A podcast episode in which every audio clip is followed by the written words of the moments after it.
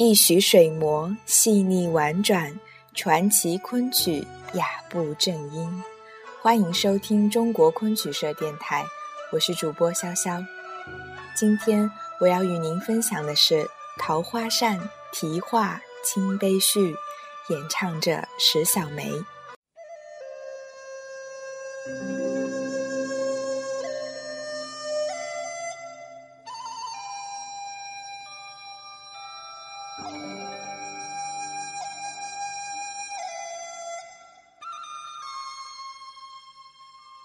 在之前的节目中，我们曾经介绍过，《桃花扇》虽然在文学史上有着极高的地位，然而昆曲舞台却没有几出戏流传下来。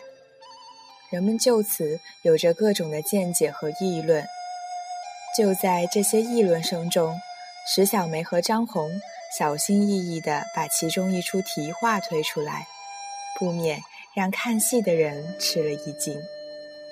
石小梅和张红起初并没有很大勇气告诉外界这是他们自己独创的新剧目，一时间扑朔迷离。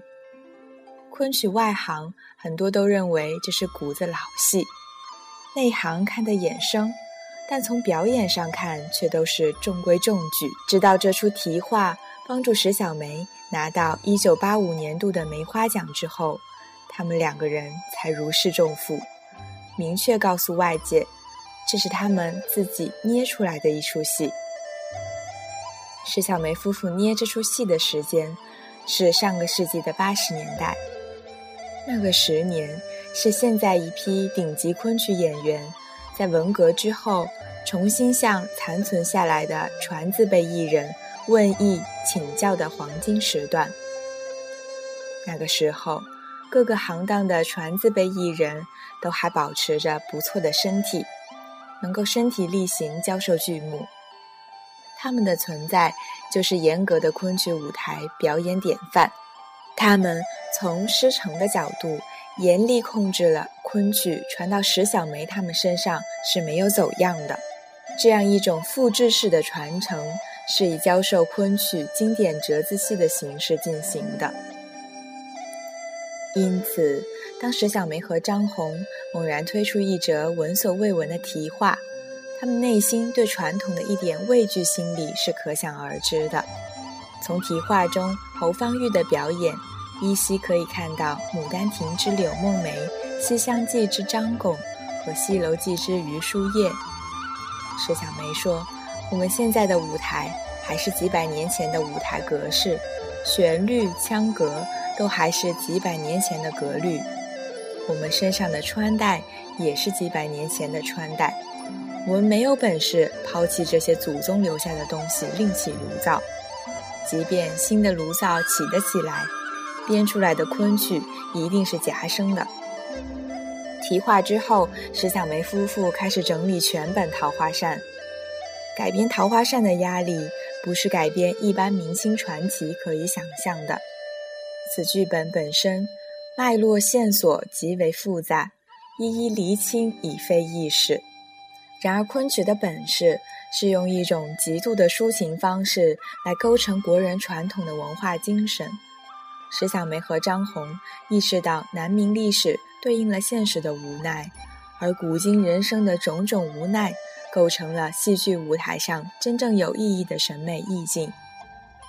于是，一九九一年。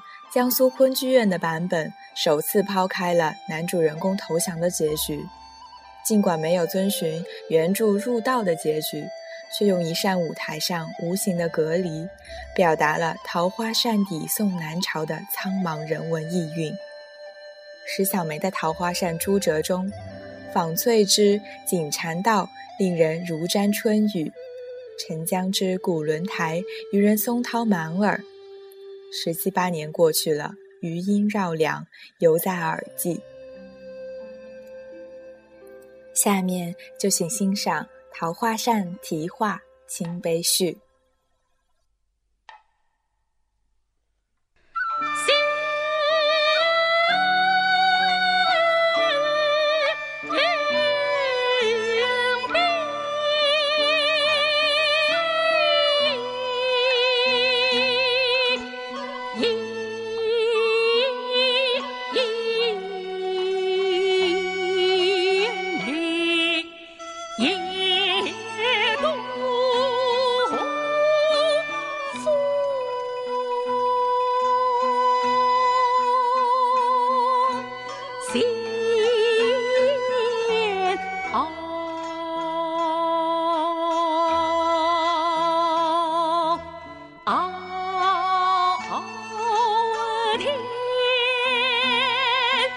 long.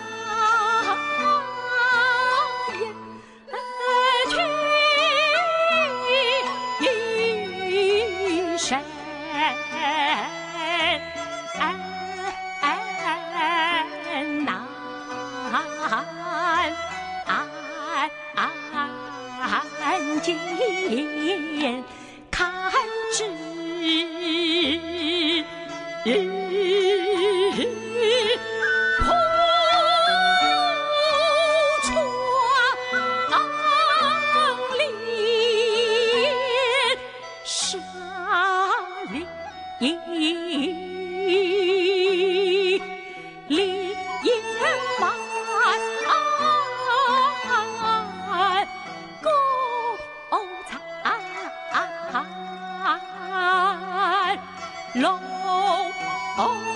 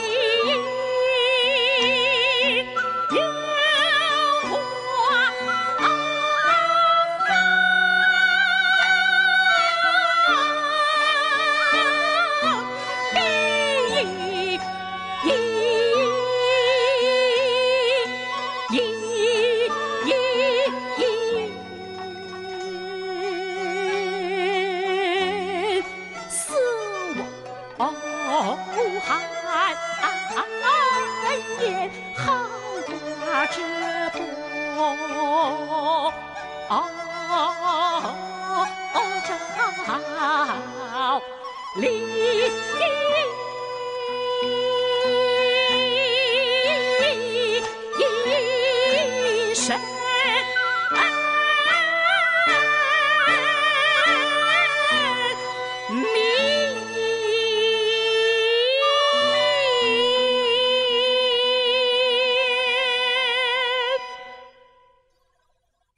期文案选自《二十一世纪经济报道》，石小梅人在琼楼第几层？作者冯亚斌。更多精彩内容，请关注中国昆曲社微信公众账号，输入“昆曲社”的全拼，就可以订阅有声有色、赏心悦目的大雅昆曲微刊了。感谢您的聆听，我们下期再见。